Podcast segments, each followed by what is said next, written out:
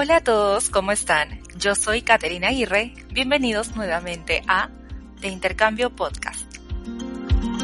Bueno, chicas y chicos, después de un merecido break, hemos vuelto con fuerzas a las grabaciones del podcast.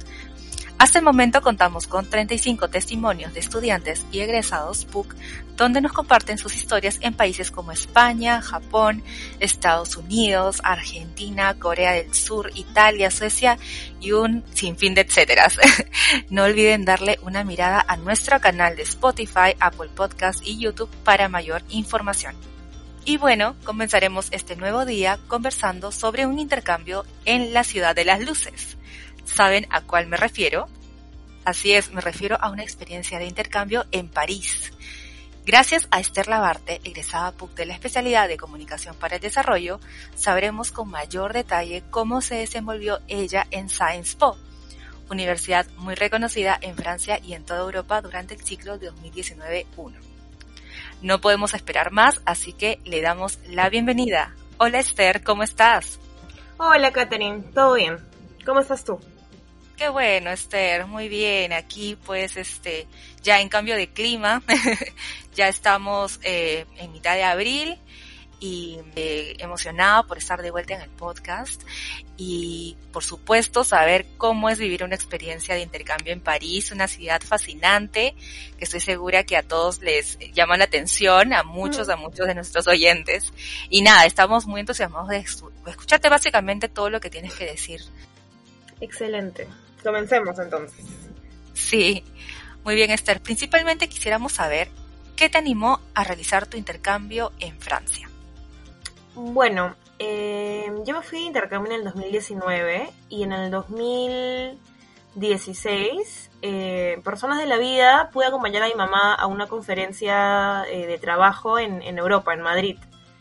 Entonces, nada, la acompañé y en ese, en ese entonces mi hermano tenía una novia que conoció que cuando vino a la PUC o sea, cuando su novia vino a la PUC de intercambio eh, y era francesa, entonces dijimos, bueno, es una oportunidad para visitarla, ¿no? Porque ella ya estaba de regreso, digamos que venía una vez al año, se iba.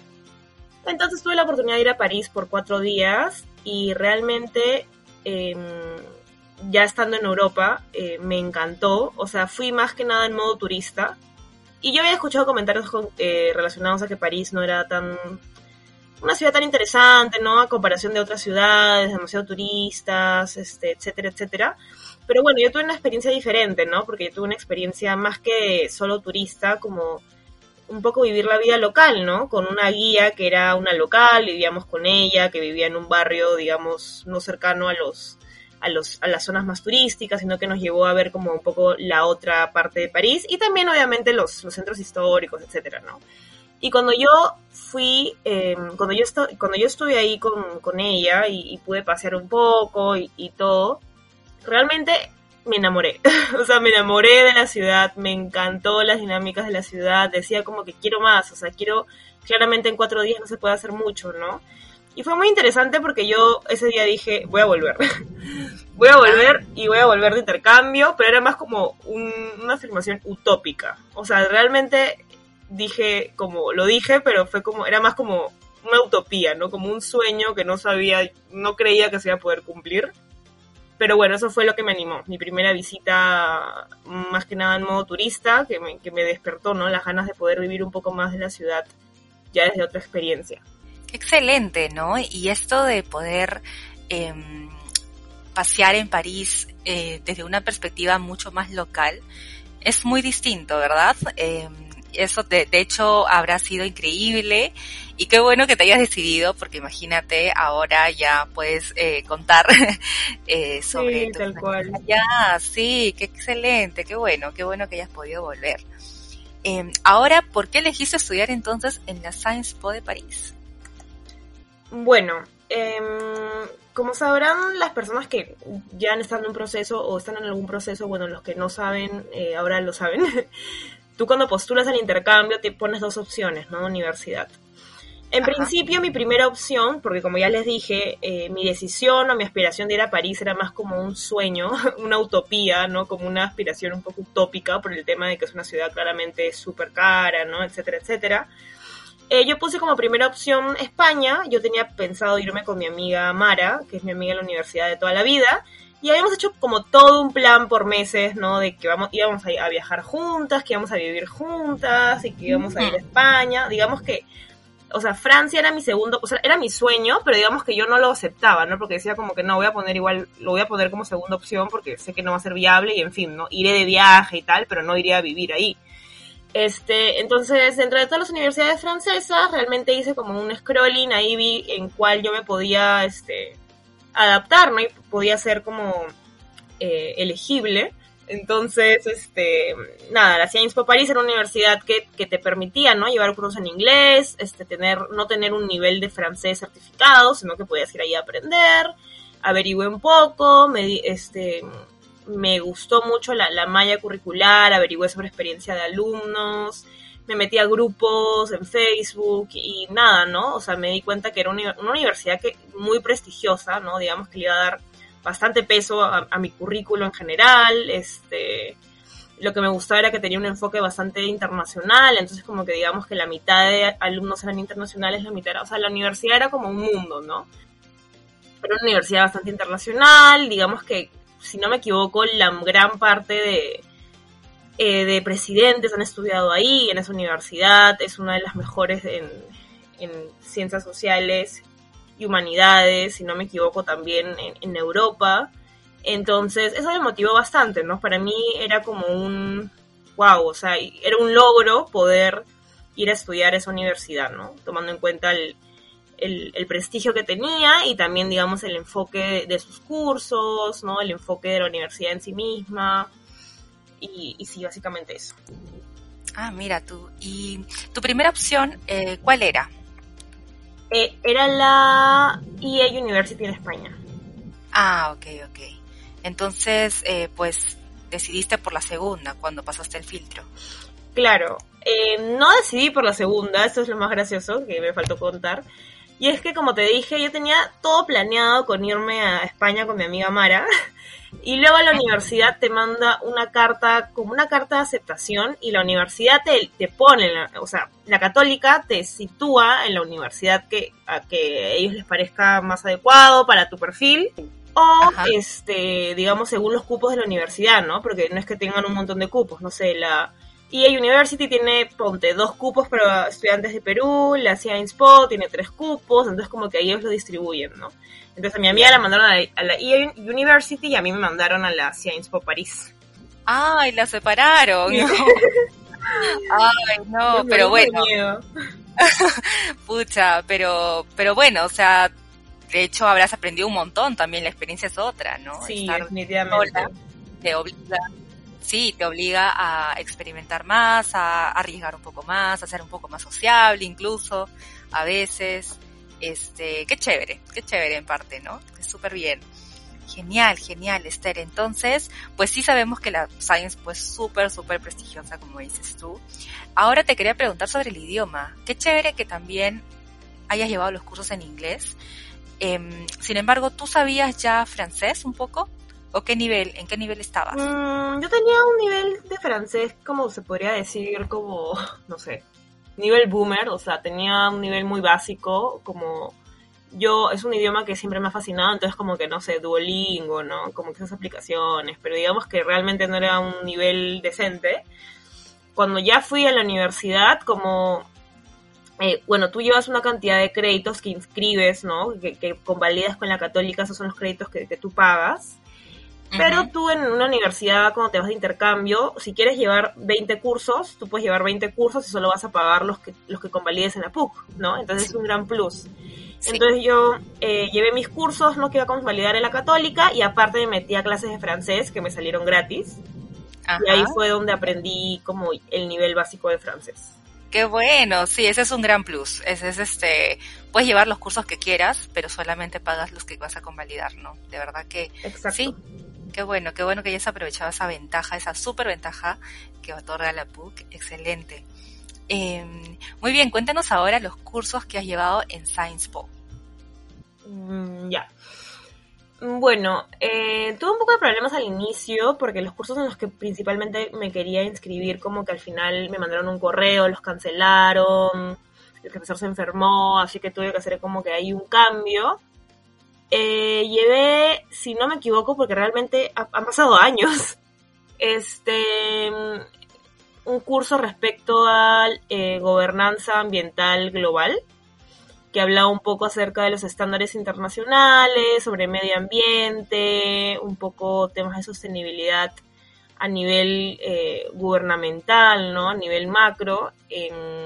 por otro lado, llevé otro curso sobre em, derechos humanos y cómo ser un advocator, no sé cómo decirlo en español, como un vocero de los derechos humanos.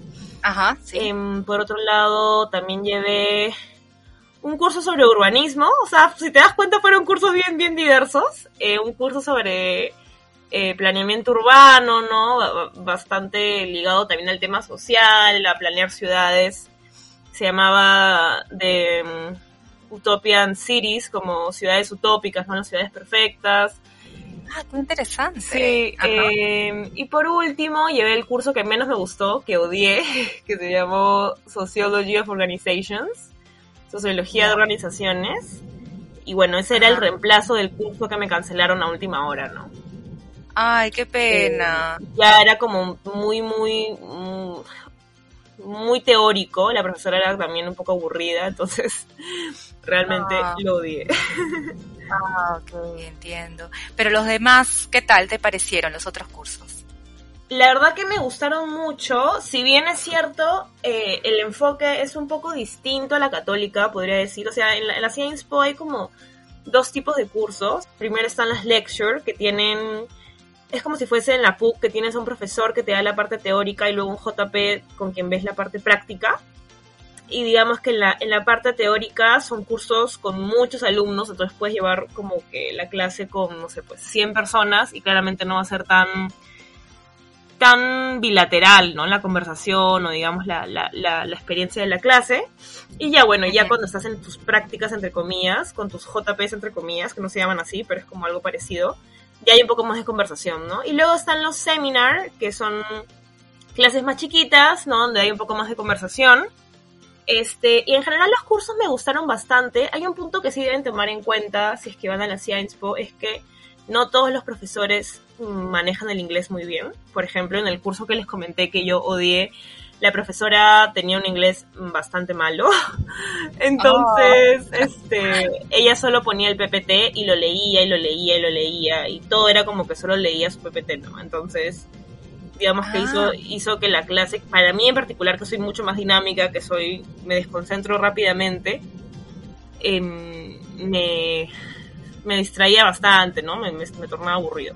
Luego claro. mis profesores sí lo manejaban un poco más y ya era un poco, porque claramente para cualquier persona cuando no tienen el idioma, no, no lo manejan, digamos, tan bien, este, puede ser un, un, problema, ¿no? O sea, eso sí, tomen en cuenta, ¿no? Que esperen ir y saber que sus profesores van a tener un acento súper fuerte, también como que eh, me imagino que la mayoría sabe que a los franceses no les gusta hablar otro idioma que no sea fran francés. Sí, aman mucho el inglés, su, ¿no? sí, especialmente el inglés, aman mucho el francés, así que tienen un acento bien fuerte que puede para algunos quizás dificultar un poco el proceso, pero en general, digamos que no, no es nada caótico, ¿no? A menos que te tenga una profesora como a mí que ya... En todas las universidades hay profesoras así, ¿no? Un poco aburridas. Sí, así es, sí, eso pasa en todos, hasta en la mejor universidad. Pero, pero son profesores con mucha trayectoria, con quienes puedes hacer como contactos bien interesantes. Eh, al menos el profesor, por ejemplo, del curso de Global Environmental Governance, de gobernanza ambiental global, creó como un, un movimiento de estudiantes, este, nos contactó, como que nos mandó eh, ropa, como unos polos con el nombre de la organización, o sea, como que fue bonito, ¿no? Como que poder ser parte de una comunidad global, ¿no? Con profesores que tienen trayectoria también internacional, entonces como es muy chévere con, en el tema de los contactos y el enfoque también, o sea, al menos yo estudio, bueno, estudio comunicación para el desarrollo, pero obviamente esa carrera tiene muchos enlaces con, ¿no? con temas sociales, ambientales, de sostenibilidad, digamos que tiene muchos campos, ¿no? Entonces claro. ahí pude enriquecer bastante eso con, el, con la variedad de cursos que llevé. Ah, mira tú, qué interesante, claro, eso, eso es lo, lo, lo más chévere, ¿no? Que puedes en otro, en otro país llevar estos cursos muy, eh, muy diversos, incluso distintos, pero claro, sí tiene que eh, finalmente eh, pueden ser convalidados, ¿no? Al menos un curso de los que lleves en el intercambio pueden ser convalidables, ¿no? Este, convalidaste todos, sí, entiendo. Yo convalidé ah. todos los cursos. Buenísimo. Menos el ¿Recuerdas? Claro, menos el, el, menos el de francés. El de francés, perdón. sí, ese. eh, cuéntanos alguna dinámica que te haya como marcado de uno de los cursos que has llevado. Ya, en este curso de, The Dreams of Planning, que era de, planeamiento urbano, este, y nos centramos mucho en estudiar estas ciudades utópicas, ¿no? Cómo serían la, ciudad, las ciudades perfectas. Fue bien interesante porque digamos que para los trabajos ya en los grupos más pequeños, tenías que analizar una ciudad tomando en cuenta diversos factores, ¿no? Y por qué podría ser un, como una utopian city, una ciudad utópica. Entonces el profesor nos propuso viajar a la ciudad. Viajar a la ciudad, porque como obviamente el 80% éramos estudiantes de intercambio y estábamos en modo viaje también, no dijo, ¿no? O sea, si pueden, viajen, vayan, estudien, como que como trabajo de campo real, ¿no? Y bueno, mi compañera y yo, que era mi equipo, literalmente fuimos a la ciudad ¿Cuál? ¿Cuál, cuál eligieron? A, Portugal. ¡Qué chévere! Oh, Por unos días nomás, pero... O sea, bueno, fuimos a, Porto, en Portugal, a la ciudad de Porto. Y, bueno, fue bien interesante, de verdad, como fue como trabajo de campo y luego trajimos a la clase todas nuestras, apreciaciones. Entonces, sí, creo que eso fue, fue bien interesante. Qué, qué bueno, qué bueno que hayan incentivado eso, ¿no? Qué, qué interesante o sea, nunca me hubiese imaginado como una clase así, ¿no? Sí, viajen y conozcan. Ay, qué bueno, qué bueno, este, Esther. Em, ahora cuéntanos más que nada cómo, cómo es que son eh, los trabajos grupales, perdón, y los exámenes. Bueno, los trabajos grupales tuve dos. Em, uno la profesora lo, asignó y el otro yo tuve que buscar, digamos, con quién unirme. Algo que me ayudó mucho es que yo me metí a todos los grupos de estudiantes de intercambio, a todos los chats de WhatsApp, a todo, todo, todo. Entonces como que ya entre que conocía a las personas y no. Y además que me acuerdo que cuando antes del intercambio éramos súper mandados todos, como que veíamos a alguien en el grupo de, estudiantes de intercambio, si en que había como un grupo de Facebook. Nos escribíamos, nos agregábamos, nos mandábamos mensajes como que, hola, estoy voy a ir, ¿qué tal? Como que hacías amigos virtuales antes. Entonces en el curso que me tocó escoger a la persona, al, al grupo, como que ya como que nos vimos con una persona con la que estábamos hablando por WhatsApp, dijimos, ay, que es el grupo y tal. Entonces son básicamente así, la verdad que la dinámica de los trabajos en grupo muy parecidos a los de la PUC, ¿no? Como que te preparas con tu grupo, vas, expones tu trabajo. Y sobre los exámenes, em, pues eran exámenes clásicos, ¿no? Como de, memoria o de, digamos, de aplicar, eh, de aplicación. No, no, no, no eran digamos, wow, ¿no? El, real, algo muy diferente a lo que estamos acostumbrados. Y otros cursos tenían más como que no había exámenes, sino que era como que entregabas una especie de, de ensayo, ¿no? O de, o de proyecto final. Pero sí, digamos que los exámenes y, demás no, no, es muy distinto a lo que acostumbramos eh, tener en, en, la, en, la, católica, por ejemplo, ¿no? Mm, ok, ok, entiendo. Entonces digamos que académicamente no fue muy chocante para ti? Mm, no, de hecho, yo lo sentí hasta un poquito más, o sea, la Sciences en particular es una universidad demandante em, por el, tema de que, o sea, yo mi ejemplo del desarrollo, es una carrera bastante empática, ¿no? Entonces como que los profesores son en general bastante empáticos con tus trabajos, en, en, la forma como reaccionan a tus trabajos, ¿no? Como comentan lo que has hecho, digamos, sus apreciaciones, son como bastante constructivos y no es que en la Science no, pero bueno, está esta fama de que, digamos, los profesores tienen una trayectoria ¿no? muy reconocida, muy larga, entonces em, pueden ser un poco duros al dar sus apreciaciones a, los, las exposiciones sobre todo, eso sí me chocó. pero digamos en la carga de cosas que hay que hacer, eh, siento que en la católica hay como mucho más controles de lectura y cosas así, en la Science eran más como sus trabajos, sus exámenes y ahí quedaban, ¿no? Ah, entiendo, sí. Sí, esa es la, suele ser la dinámica en general en los países europeos, ¿no? No tanta, eh, no tantos exámenes o controles de lectura o controles pequeños, ¿no? Sino este, algo mucho más, eh, general. Igual otro punto bien importante que me olvidé mencionar es que la Science Po es súper estricta en la asistencia, es algo que yo no sabía y me chocó, porque hice muchos planes previos sin saber que eran tan estrictos, ¿no? Eh, un ah. ejemplo de esto es que en la mayoría de cursos, es como que hay reglas por curso, pero en general tú puedes tener una, un máximo de, una, eh, perdóname, máximo dos faltas en las clases. Si tienes más de dos faltas, automáticamente repruebas. ¿En serio? No puede ser. Y dos faltas es como bien poquito, ¿no? O sea, digamos que cualquier estudiante de intercambio puede faltar dos veces a clases, aquí en Perú al menos, ¿no? No es como el BIC la gran cosa, pero allá sí, entonces eso sí me chocó y, no, no, no cambian la regla, no esa es la regla y, ya. Bueno, está bien, está bien, claro, cada uno, cada universidad con sus propias, eh, sus propias normativas. Súper. Eh, ahora, Esther, cuéntanos sobre el campus. Eh, el campus de la Sciences Po está situado en, un en el distrito 7, en el arrondissement 7. Este es uno de los distritos es, más caros de París. Eh, es un, distrito que también alberga la mayor cantidad de, lugares históricos, de museos como el Louvre, por, ejemplo. Em, no es como la católica, que es como que un campus gigante con un montón de campo verde, etcétera, sino que está fragmentado como en distintas partes de este distrito, ¿no? En edificios bastante tradicionales, bastante parisinos. Em, mm. Por otro lado, algo bastante genial era que como que tú salías de alguno de los, de los, diríamos, sedes de la Sciences Po París y caminabas un poco y te encontrabas con el Louvre, ¿no? Caminabas por otro lado y te encontrabas con este monumento súper hermoso. Entonces era como muy mágica la experiencia en general. Em, entonces sí. Qué chévere. Y mm, digamos, como tú mencionas, ¿no? Que ha estado medio, o sea, fragmentado el campus. ¿Eran lejos las sedes o, estaban tipo frente a frente? Em, no estaban frente a frente. Tampoco estaban lejos. O sea, diría que máximo cuatro minutos caminando el uno del otro. Eh, lo que sí era que un poco para cuando recién llegabas era bastante confuso, ¿no? Porque las calles son súper chiquitas, por ahí como te digo, es un distrito bastante tradicional, antiguo, ¿no? Donde está la mayor cantidad de, de centros históricos, entonces como que las calles son como bien chiquitas y parece un laberinto, entonces como... Pero luego ya te acostumbras y la tienes mucho más clara. Pero no, no, era, no estaba tan lejos uno del otro.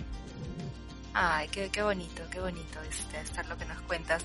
Muy bien, entonces, eh, ya hemos un poco em, aprendido sobre tu experiencia más académica en Science Pop. Ahora queremos saber sobre tu proceso de adaptación a París. y eh, primero que nada quisiéramos saber exactamente dónde viviste y cómo conseguiste el alojamiento. Mm, ya, esa es una historia muy graciosa. Em, yo me hospedé en la Cité Universitaire, la ciudad universitaria de París, está en el distrito 14 Em, es una ciudad universitaria literal, es como un campus gigante con muchas mansiones, que le dicen allá mansiones, que es como cada casa o cada mansión representa a una nacionalidad. Yo me quedé en la mansión de Mónaco, en la casa de Mónaco. Em, y la forma como conseguí este hospedaje fue, bueno, fue un proceso muy largo, ¿ya? Para todos los que quieren ir a París y probablemente a ciudades como París en Europa, saben que no es muy fácil conseguir hospedaje, ¿no? Tú estás toda emocionada buscando ofertas en internet y hay un montón de estafas, de timos, de gente que, se hace pasar por una por un alguien que te alquila, pero es, ¿no? Un estafador, o sea, hay como un montón de esos casos en París. Eh, me rendí luego de buscar como tres meses, a pesar de que mi, la, la amiga que yo tenía en París me dijo, ¿no? Como que, oye, en París vas a encontrar hospedaje un mes antes. No pienses encontrarlo como antes porque, o sea, no, no, vas, a, no vas a hacerlo, ¿no? No es que vas a encontrarlo con mucho tiempo de anticipación porque hay gente que se va, viene, en fin, ¿no? Y mi primera opción era, porque bueno, la Science Po eh, te da una serie de, de acceso a diferentes hospedajes de confianza, ¿no? Y dentro de ellos había como un programa que es como era como un, servicio que te daban, em, que básicamente eh, tú te inscribías, decías más o menos tus gustos, cómo quieres que sean tus roommates, este, en qué distrito te gustaría vivir, cómo quisieras que sea tu casa, qué, qué, qué tipo de beneficios quisieras tener. Y ellos se encargaban de situarte y ponerte en una casa con otros estudiantes de la Science también. Entonces yo postulé a esta, a esta opción que era un, un poco cara, pero digamos que tuve un, un descuento este, al que pude acceder porque expliqué mi situación, que no tenía mucha plata, etcétera, pero aún así seguía siendo bastante caro. Entonces yo toda emocionada, ¿no? Ya, ya, ya, pa- ya pagué, o sea, pagué y todo, y como dos semanas después me dijeron que hubo un problema y al momento de que yo hay- haya pagado, otra persona también pagó y, y tomó mi cupo. Y Ay, no me perdí el hospedaje por el que tanto busqué, por el que tanto sufrí. Me acuerdo que cuando me dijeron esa llamada, eh, es muy gracioso porque si es que Mara, mi amiga, la que conté con la que me iba de intercambio, escucha esto, Ajá. me dieron esa noticia, recibí ese correo cuando yo estaba llegando a la Universidad de la Católica. Y fue tan frustrante, porque o sea, puede parecer ridículo, pero ya cuando estás en ese proceso sabes lo frustrante que es pensar de que ya no te vas a ir de intercambio porque no encuentras un hospedaje que sea que puedas pagar, ¿no? Que sea viable para ti, ya me iba, ya me había rendido. Y llegaba a mi clase en la Ah. católica llorando como loca. Ay, no. Estaba Ay, frustradísima, pero bueno, en fin, problema superado, dije ya. Si es que no encuentro a tal fecha, simplemente como ya no voy, pues, ¿no? O sea, no, no voy a poder pagar otro tipo de hospedaje. eh, ¿Cuánto aprox estaba un hospedaje donde en ese lugar que tú mencionas? Em, ese lugar, ese, ese servicio que te daban, que era como una especie de inmobiliario, no sé cómo, cómo, como, ellos son como intermediarios, ¿no? Entre los Claro, arrendadores y los estudiantes. Mira, el precio más económico era, si no me equivoco, 650 euros. Y, y digamos que tampoco era tan conveniente, ¿no? Porque tenías que pagar por, ahí por cosas, este, sí, había como muchas reglas bastante estrictas, este. Por otro ¿Ah, lado, sí, eran bastante estrictos. ¿Y Este, cuán lejos estaba, cuán lejos estaba ese alojamiento de la Science Po? Em, yo no sabía dónde me iban a, a- a hospedar, porque es como que ellos te dicen, te refieren como dos semanas antes sobre dónde vas a estar hospedado. Eh, usualmente es aleatorio, entonces digamos que puedes tener mucha suerte, ¿no? Y estar como muy cerca, o pueden mandarte a un distrito, digamos, común, en el que tengas que tomar un bus a la universidad o un tren, pero nunca el viaje va a ser mayor que 30 minutos, ¿no? Será la regla. Ah, sí. Pero en general es caro en París, ¿no? Los hospedajes son caros. Claro. Y bueno, en 650 euros mensuales, ¿verdad? Sí, sí. Como 600 euros mensuales. El aproximado en París era como 750, 800 euros. Eso era lo, lo común. Pero Sí. bueno, en buscando encontré la ciudad universitaria. Dije, ya aquí es. Era como que los precios son bastante económicos, desde 250 euros mensuales. Este, Ay, qué hasta- bueno. Hasta 650, ¿no? Viviendo, compartiendo cuarto, digamos, o tú tienes tu propio cuarto, pero digamos, este, eh, las cocinas compartidas, ¿no? Cosas así. Cada casa, cada mansión tiene sus condiciones. Y bueno, yo postulé por mi cuenta directamente a la, a la, cite- a la ciudad universitaria y me rechazaron porque hay como muchas personas que quieren estar ahí. Y luego le escribí a, a la persona encargada de, digamos, de los estudiantes internacionales de la Sciencespo y le dije, mira, por favor, ayúdame, este, no sé dónde voy a vivir, si es que no encuentro estas semanas, como que no me voy a poder ir a Francia, literalmente la molesté. Eh, me decían, no, nosotros no, este, la ciudad universitaria tiene solo ciertos cupos, pero no son para solo para alumnos de, de maestría, pero igual voy a hacer el intento, en fin. Por dos semanas yo estuve mandándole correos a, a- a esa señorita, pobrecita, molestándola como que por favor dame una solución, por favor, por favor, por favor. Bueno, al fin, a la final del todo me llegó un correo y me dijeron, mire, hemos encontrado este, este espacio en, en la, en la mansión de Mónaco. Así que como básicamente me dijeron, o lo tomas o lo dejas. Yo literalmente recibí ese, co- ese correo y pagué como a los dos minutos, creo. Claro, que Sí. de verdad que es una oportunidad. Wow, qué bien, qué bien que hayas, el que la sigue la consigue, ¿no? Literal. Sí. Y fue mucho mejor, fue mucho más económica, la experiencia fue bastante rica, ¿no? Pagué a comparación de los 600 euros como 390 euros, con un montón de beneficios, eh, entonces... ¿Cuáles eran los beneficios? Eh, yo diría que uno de los beneficios era que tenías autonomía, ¿no? Como que no eran tan estrictos como en, en, en ese otro hospedaje donde no puedes hacer fiestas ni nada, sino que tú, digamos, podías alquilar no alquilar, no pagar, pero digamos reservar una zona del salón para poder hacer una fiesta o también ah, tenías una cocina compartida, pero digamos que esa experiencia era chévere, ¿no? Poder compartir con los de la casa. Este el campus era súper grande, ¿no? Este tenía bastantes zonas, o sea, digamos que como era la ciudad universitaria, digamos que a veces había, habían reuniones, eventos, y tú conocías a la gente de otras casas, ibas a, había como por ejemplo, no sé, pues desayunos comunitarios, y no sé, la casa de, Alemania hacía un desayuno gratis para todos los que quieran venir. Entonces tú ibas, ¿no? Comías rico, conocías a gente, habían conciertos, había un montón de experiencias que le dan un valor agregado, ¿no? Entonces sí. Wow, qué otra otra experiencia esa esa cita, ¿no? Sí. Qué chévere, mira. Qué bueno, qué bueno que hayas podido conseguirlo ahí, Esther. Y, y digamos, compartías con otros estudiantes esa, esa habitación o ese departamento. Sí, eh, la opción que yo agarré, como te digo, en cada mansión era diferente. Era un cuarto compartido y eso es lo más gracioso porque mi roommate era justamente la persona con la que yo busqué hospedaje, porque yo me alié con un grupo de chicas para buscar hospedaje en París, ¿no? Y entre comillas vivir juntas en un departamento de ensueño, claramente no lo logramos. este, pero es muy gracioso porque yo le dije a ella, ¿no? Como que insístele a la, a la, a la persona encargada y ella también le insistió y le dije, mira, también tenemos un cupo para ti y mi otra amiga también insistió y también le dijeron tenemos un cupo para ti y como aleatoriamente al final mi roommate, o sea, e-, ellos designan ¿no? los, los, la distribución de los cuartos, pero bueno, yo compartí cuarto con, con esta chica que se llama Hagar, es de Egipto, y la otra chica que era de Georgia, eh, estuvo en otro cuarto, ¿no? Entonces eso fue también bien chévere porque ya mi compañera era alguien con la que quiera o no ya había conocido, ¿no? Previamente por llamadas, por chats. Claro, qué bueno, qué bueno que hayas podido eh, compartir eso con ellas y aparte tener esa experiencia de vivir con una estudiante de Egipto y otra de Georgia, del país Georgia, ¿verdad? del país, sí.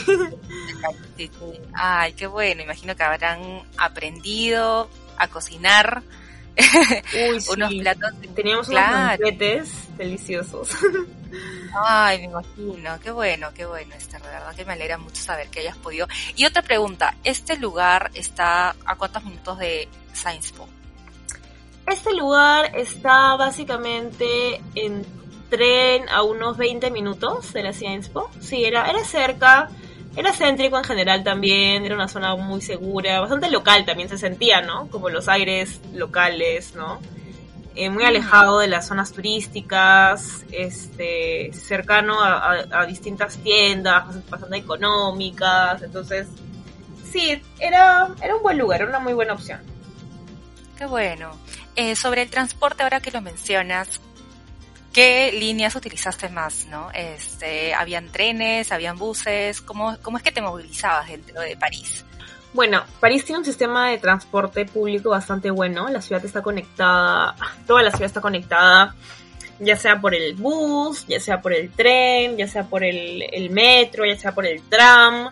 Entonces, ahí hay un plus. Em, yo mayormente usaba el, subterráneo, el metro, el, bus también me gustaba mucho porque era como que era linda la experiencia de poder ver, ¿no? Toda la ciudad, este, mientras estabas viajando.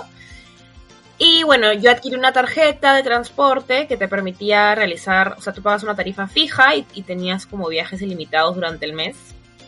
Y no solo en París, sino que en Ile-de-France, que es la región donde está París. Entonces como que podías hacer si querías mini viajes, ¿no? Em, a digamos a, ciudades mm. o pueblitos cercanos, eso era muy bonito. Y sí, básicamente eso. Ay, qué bueno, qué bueno, Esther. Eh, Súper. Entonces, este, ya más o menos entendimos un poco sobre, sobre em, el alojamiento, sobre el transporte. Ahora, el clima, ¿cómo te, cómo te cogió el clima cuando estabas en París? Bueno, yo llegué, o sea, yo, yo cuando me fui de Lima, eh, estábamos claramente en el verano potente, y llegué y hacía mm, bastante frío. Igual en la temporada que yo fui el clima fue bastante particular porque usualmente neva, ¿no? En París durante enero, febrero, pero en mi casa solo nevó dos días. Tuvimos nieve dos días y fue hermoso, nos emocionábamos con mis amigas y era la primera vez que oh. la nieve. Este,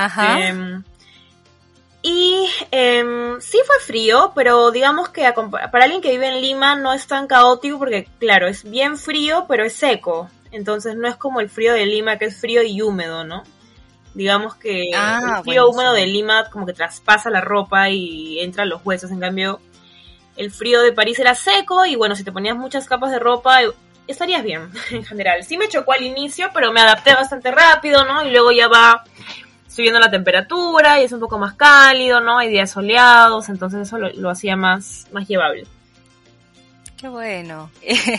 ahora, ahora Esther, este, es importante este tema, el tema del presupuesto. Sabe, ya entendemos o sabemos, como por cultura general, que París es un, una ciudad eh, de las ciudades más caras que hay en Europa. Ya nos comentaste un poco sobre este, los, eh, el, el costo del alojamiento y em, por ahí que nos puedes dar una, alguna recomendación para nuestros chicos de la PUC, este, por ejemplo, el gasto en comida, eh, el tema de eh, si pagaste también la luz, el agua, el tema incluso del, de este de este ticket de transporte. Eh, sí, si nos puedes dar tips sobre eso, por fin. Claro. Em, mira, me gustaría empezar diciendo de que mi trauma era que ciudad, eh, París es la ciudad más, más cara, una de las ciudades más caras del mundo, ¿no? Y yo realmente, o sea, mi familia no es millonaria. yo no tengo como demasiado dinero, como que voy y fui y fue como cualquier cosa para mí irme a París, como un paseíto. Em, sin embargo, realmente París es una de las ciudades en las que más ahorré a comparación de otras ciudades a las que viajé. ¿No? Y eso Ah, es lo- mira. lo, más interesante. O sea, París fue la ciudad en la que gasté menos dinero en comida, claramente porque tengo cocina, ¿no? Y demás. Pero creo que el concepto de que París es una de las ciudades más caras del mundo em, va más que nada por el tema de la renta, que es bien cara, sí, este, digamos en París, París, pero luego están las- también las afueras de París, ¿no? Em, unas más viables que otras, quizás por el tema de transporte, pero ahí puedes encontrar un hospedaje más barato. Em, eh, no en París, París, sino como en las afueras de París. Es como que no sé, pues. No hay comparación con Lima, ¿ya? Porque Lima no está muy bien conectada con el transporte, pero París sí. Entonces, como estaba el, el R, el RER, RER, que era el, el tren que conectaba a París como con, con las demás, este, digamos, zonas que estaban en las afueras de París, pero en la región de Ile-de-France. Y no es que sea muy lejos, ¿no? O sea, puede ser igual 30 minutos, 25 minutos en, Ah, en tren. cerca. Sí, Claro. em, un poco para, un- para un limeño ya no es, eso no es nada, ¿no? Sí, 30 minutos definitivamente, no es nada. Eh, obviamente, ¿no? Averiguar cuáles de estos distritos son más seguros que otros, porque claramente hay de todo, ¿no? O sea, este, pero es una opción, ¿no? Si es que te parece demasiado caro París-París, puedes buscar en las afueras y va a ser mucho, mucho más económico. Por otro lado, eh, realmente no me pareció tan caro la, la- la comida al menos. O sea, si quieres hacer tus compras en el súper, yo encontré un supermercado que les recomiendo a todos que se llama Lidl, LDL, que es uno de los supermercados más económicos de Europa y tienen los mismos precios creo que en toda Europa. Y para serte sincera, yo gastaba, no sé, podía gastar hasta 80 euros o menos, o 70 euros en comida al mes. Y, y digamos que bien, ¿no? O sea, hasta me compraba, no sé, pues salmón, cosas que nunca comería acá porque habían ofertas, no sé, de 4 euros, quesos ricos, baratos, entonces como yo realmente no, no tuve una impresión de como que, ay, no puedo ya ni vivir, o sea, hay opciones para todos, ¿no? Hay restaurantes carísimos, sí que te quieres dar un gusto, pero también están los kebabs, que son como, no sé, pues 3 euros, 4 euros, 5 euros por un kebab en un restaurante, ¿no? Eh, árabe. Entonces, Claro. eh, hay opciones para todos. Yo diría que hay opciones para todos, o sea, es lograble, no es imposible, sí es lograble, solo tienes que escoger las mejores opciones, ¿no? Obviamente si te quedas en el distrito más caro, probablemente tus opciones sean las más caras, ¿no? Porque así como acá en Perú, este, los precios pueden variar, pero, pero hay opciones. Yo creo que hay opciones y, y digamos que, no sé si quieres que te diga mi presupuesto porque no me acuerdo, pero eh, no es Eh, no es necesario, pero claro, claro, pero entendemos eh, a lo que te refieres, ¿no? Hay posibilidades para todos y sí se puede, Sí se puede. básicamente. Sí, sí, ahorrando. Ah, por otro lado, los estudiantes tenemos acceso gratuito con tu carnet de la Po a, gran parte de los museos que hay en París, ¿no? El Louvre, por ejemplo, no vas a pagar, entras gratis. Entonces, como que, digamos que las actividades que puedes hacer con tus amigos o por, o por ti misma no tienen un costo muy elevado, ¿no? Muchas son gratis incluso. Entonces, eso está bueno. Los picnics, ¿no? Es muy famoso los picnics en París, entonces compras en Lidl tu queso de un euro, tu baguette de un euro y ya estás, ¿no? Tienes un, un aperitivo, una cena, este, entonces como hay, hay opciones. Ay, qué bueno, qué bueno, Esther. Muy bien, y entonces ya para ir cerrando este episodio que está súper, súper interesante, ¿puedes compartirnos este, tres aprendizajes que te has llevado de este intercambio a París? Mm, ya, bueno, el primer aprendizaje creo que sería no ser prejuiciosa. Siempre tuve, los, escuché los comentarios de que los parisinos eran mala onda, etcétera, etcétera. Sin embargo, yo tuve una experiencia muy bonita con toda la gente que conocí. Este, si bien no son quizás las personas más cálidas ¿no? del universo, nunca tuve una mala experiencia, siempre me ayudaron. Siempre escuché esto de que no, es que si no les hablas en francés, este, se van a molestar, te pueden mirar mal, ¿no? Claro. o sea, no sé, creo que no sé si dependerá de la actitud con la que vayas, pero realmente que, me ayudaron un montón. O sea, si yo no sabía cómo explicar algo, les hablaba en inglés y, me trataban de responder en inglés. Eh, entonces, bueno, primero que nada, no ir con prejuicios ¿no? a un país que no conoces, porque creo que es lo peor que puedes hacer. Por otro lado, el ser proactiva y digamos, yo le digo o me enseñaron justo eh, la palabra la pizza, ¿no? O sea, busca la pizza. O sea, esto diciendo de que a veces somos como un poco pasivos con las cosas, como que bueno, acá en tu casa, ¿no? En Perú, si hay algo que necesitas y no sé, pues o hay algo, hay algo que te falta, quizás puede tu familia ayudarte o algo así, pero ya estás solo, ¿no? Entonces es como una pizza. Cuando pides una pizza, si no llega, tienes que buscarla, llamarla, perseguirla. Entonces, literalmente, mm. eso, ¿no? Como, como buscar lo que quieran, este, digamos, ir por, por ejemplo, ¿no? El caso del hospedaje, ¿no? Me dijeron que no, pero yo insistí, insistí, insistí, pregué tanto a la chica que ya me habrá bloqueado, creo, de, correo. pero lo conseguí, ¿no? Ah, y esto de busca la pizza es tipo una frase francesa común. Eh, en realidad no, es una frase que, he aprendido en Perú, pero que me sirvió, que, que puedes aplicarla creo que en toda la vida. Ah, ya. Este, creo que una frase francesa es eh, este sonido. Eso se te va a quedar si vas a Francia, que es como cuando estás harto de algo y es como. Ajá. Al finalizar de las oraciones. Sí, sí, es algo muy, muy típico. Y bueno, y un tercer aprendizaje, creo que sería más un aprendizaje como viajera, de no poner en riesgo tu vida por ahorrar unos cuantos euros. A veces como que nos vamos de viaje y queremos darnos de aventureros, ahí también tengo varias anécdotas un poco interesantes. No, que es como que no, para ahorrar, no sé, pues no pago hospedaje y me quedo durmiendo en el en la estación del tren y no conoces cómo es la estación de tren, es un país desconocido, no sabes si va a ser seguro, inseguro.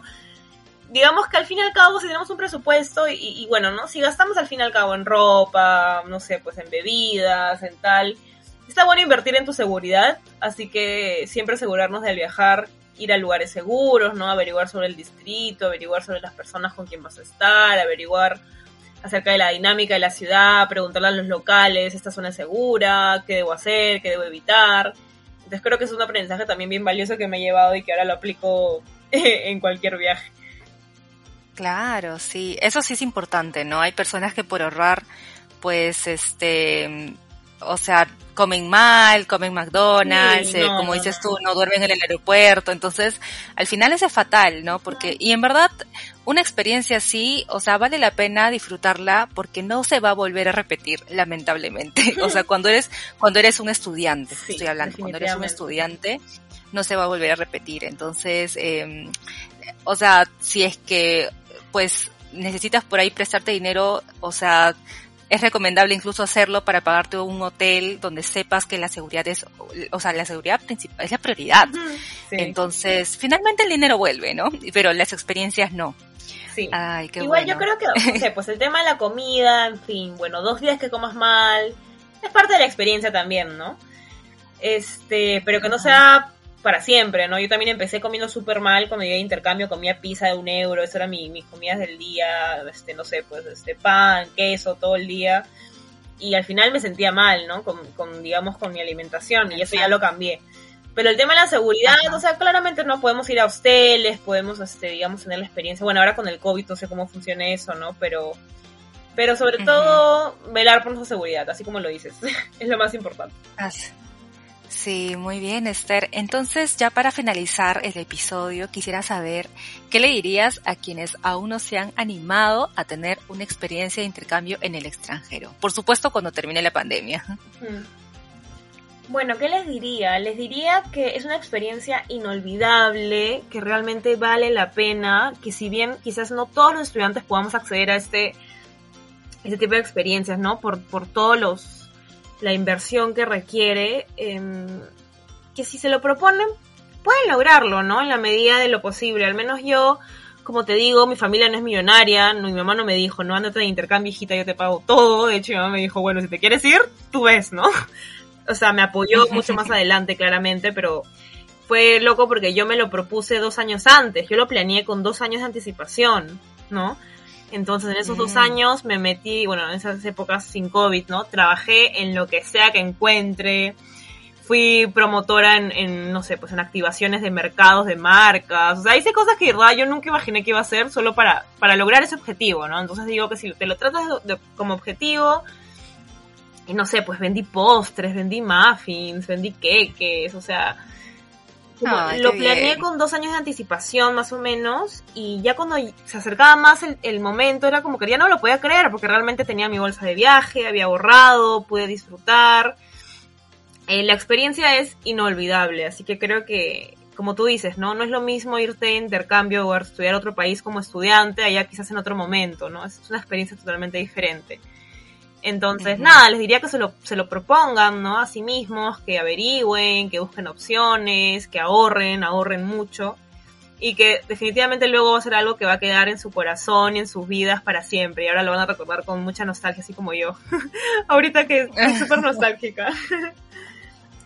Sobre todo porque haces amigos para toda la vida. Y son amigos que están como regados en diferentes partes del mundo al menos yo luego visité a mis amigos que conocí, por ejemplo, hice unos bastantes amigos en Brasil. Y este año, el año pasado, antes de la pandemia, tuve la oportunidad de ir y me hospedaron y sus familias me trataron como su hija y me llevaron a pasear. Entonces, como que todo eso es muy bonito, ¿no? Entonces, claro. sí. Ay, qué bueno, claro, has conseguido una nueva familia global. Sí, eso es lo más chévere, creo. Excelente, Esther. Qué bueno que hayas podido compartir todas tus experiencias. Bueno, no todas, porque en verdad el tiempo es corto y yo sé que tienes muchas, muchas más, pero digamos las más prioritarias para nuestros alumnos y, y de verdad que qué bueno que también te hayas abierto con algunas cosas, ¿no? Este, personales, eh, que te, que, que, pues, bueno, el tema de, de París es algo, es un sueño para muchos, ¿no? Y de verdad que excelente, excelente que te hayas podido animar a compartir tu experiencia y muchas gracias, que te vayas súper bien en tus próximos proyectos. A ti, de verdad que gracias por la oportunidad y bueno, o sea que esas horas no son las mejores, ¿no? Para trabajar, pero gracias por tu buena onda y, nada, me avisas cualquier cosa que necesites. Súper, súper Esther. Muy bien chicos, eso ha sido todo por hoy. No se olviden que nos pueden encontrar en Spotify, Apple Podcast y YouTube. Nos vemos el próximo domingo. Esto fue Intercambio Podcast. Adiós.